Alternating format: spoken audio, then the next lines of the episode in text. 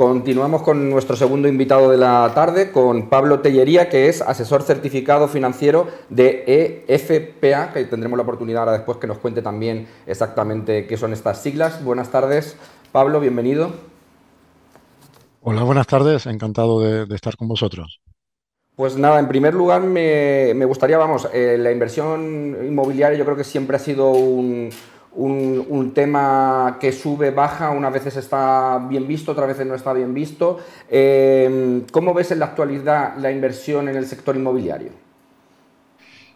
Bueno, ah, por un lado tenemos el, eh, fuerte aumento en los tipos de interés por parte de los bancos centrales. Eh, evidentemente esto podría repercutir en el precio de los inmuebles, en tanto que eh, la financiación resultará más cara y esto puede provocar una caída en, los, en, la valoración de, los, de, los, inmuebles. Por otra parte, eh, el aumento en la dificultad para que las personas eh, que se tienen que hipotecar puedan, puedan acceder a esa financiación, ah, lo que pueden hacer es poner presión en el precio de los alquileres, ya que eh, puede ser que esas personas se decanten por alquilar en lugar de comprar con hipoteca. Por lo tanto, podría hacer aumentar la rentabilidad vía eh, alquiler que se obtiene por el inmueble. Eh, estamos en un punto en que en el escenario de caída de precios que, podría provocar esta dificultad para acceder a la financiación, se vería compensado por la tendencia a que los precios del alquiler puedan subir. Ahora bien, a partir de aquí, como suele pasar con el sector inmobiliario, esto dependerá siempre de la situación de los inmuebles, eh, de las ciudades e incluso dentro de una misma ciudad, evidentemente, la valoración de los inmuebles y las rentabilidades obtenidas vía, vía alquiler no se comportan de la misma manera. Como toda inversión, eh, la inmobiliaria no está exenta de riesgos y eh, además está decir que requiere de un conocimiento alto del mercado o ponerse en manos de profesionales. Desde InvestMe, eh, fundamentalmente vemos dos puntos importantes a la hora de tener, eh, a tener en cuenta, ¿no? A la hora de eh, invertir en, inmuebles. uno es la iliquidez y el otro es la falta de diversificación. en nuestro caso concreto y para las carteras de inversión que gestionamos, para esa parte que queremos exponernos al sector inmobiliario, lo que hacemos es utilizar fondos indexados o eh, también utilizamos fondos cotizados, que se conocen como ETFs, y lo que hacen es tener una exposición al sector inmobiliario, pero eh, con la ventaja de tener liquidez diaria y con una diversificación eh, muy, muy, muy alta. Pablo, entonces, ¿tú qué alternativas propones a la inversión inmobiliaria? Bueno, como, os comentaba, el, por ejemplo, nuestro comité de inversiones eh, plantea las distribuciones de, activos en las carteras que gestionamos. Eh, la diversificación es uno de los puntos fundamentales y en este sentido, en alguna de nuestras carteras utilizamos REITs, eh, es decir, tenemos esa exposición a la inversión inmobiliaria utilizando los fondos indexados o utilizando los ETFs. ¿no?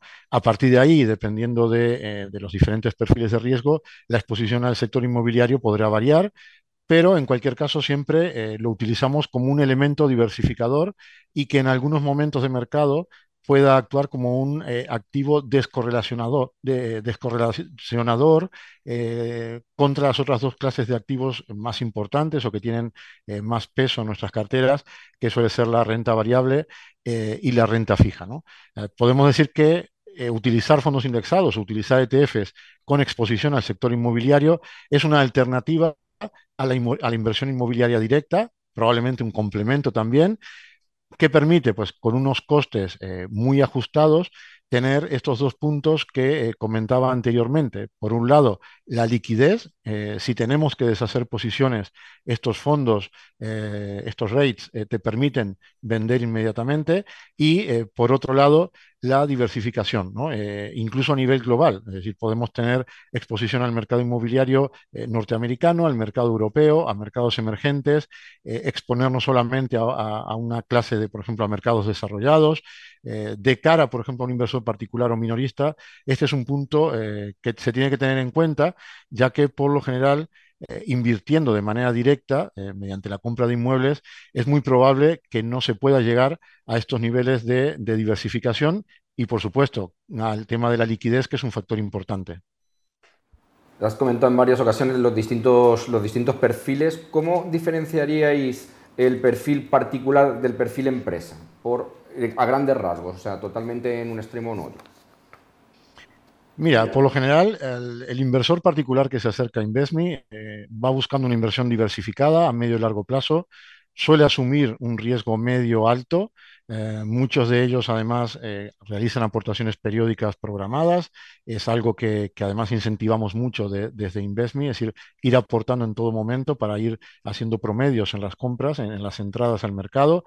Eh, tenemos clientes con patrimonios más, más altos que adicionalmente eh, nos piden personalizar parte de su cartera, pero digamos que en líneas generales el, inversor minorista está más orientado pues, al, al medio largo plazo con, con aportaciones periódicas. ¿no?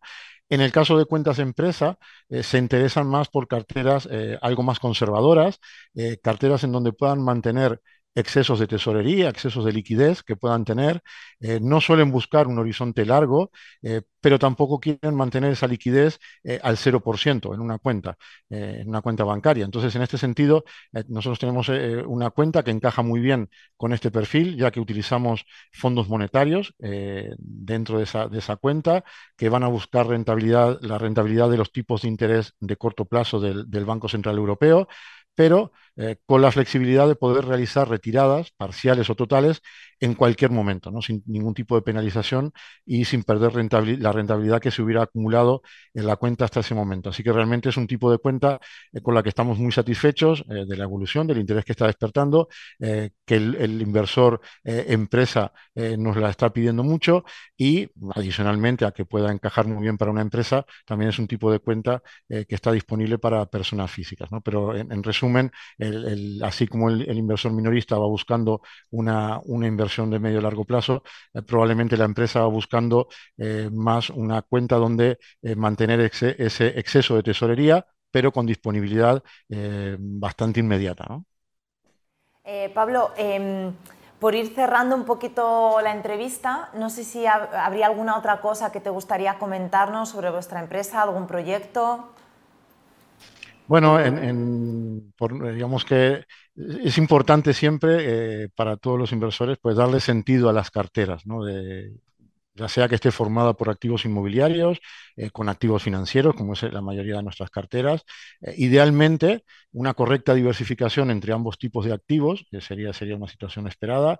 en cualquier caso, el punto de partida, que siempre insistimos desde, desde InvestMe, es que el inversor se haga algún tipo de pregunta. Y la primera de todas es, eh, ¿para qué invierte? Es decir, ¿qué, objetivo, eh, qué busca con esa, con esa inversión? También es importante eh, entender o saber qué expectativa de rentabilidad tiene el inversor y qué riesgos quiere asumir para ir a buscar una rentabilidad esperada. ¿no?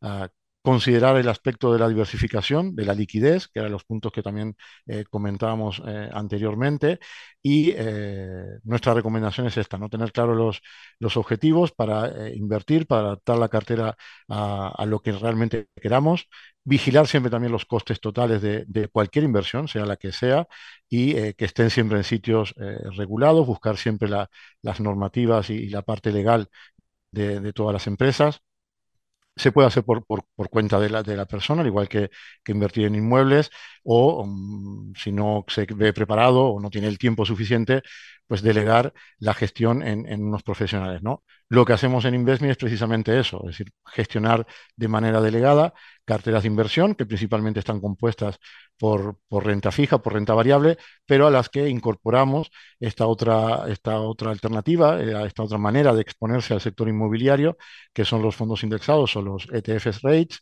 y que te permiten una diversificación eh, muy, muy alta. Pablo, muchas gracias por habernos acompañado esta tarde. Eh, ha sido muy interesante tu entrevista y esperamos volver a verte pronto por aquí. Estupendo, gracias a vosotros. Buenas tardes.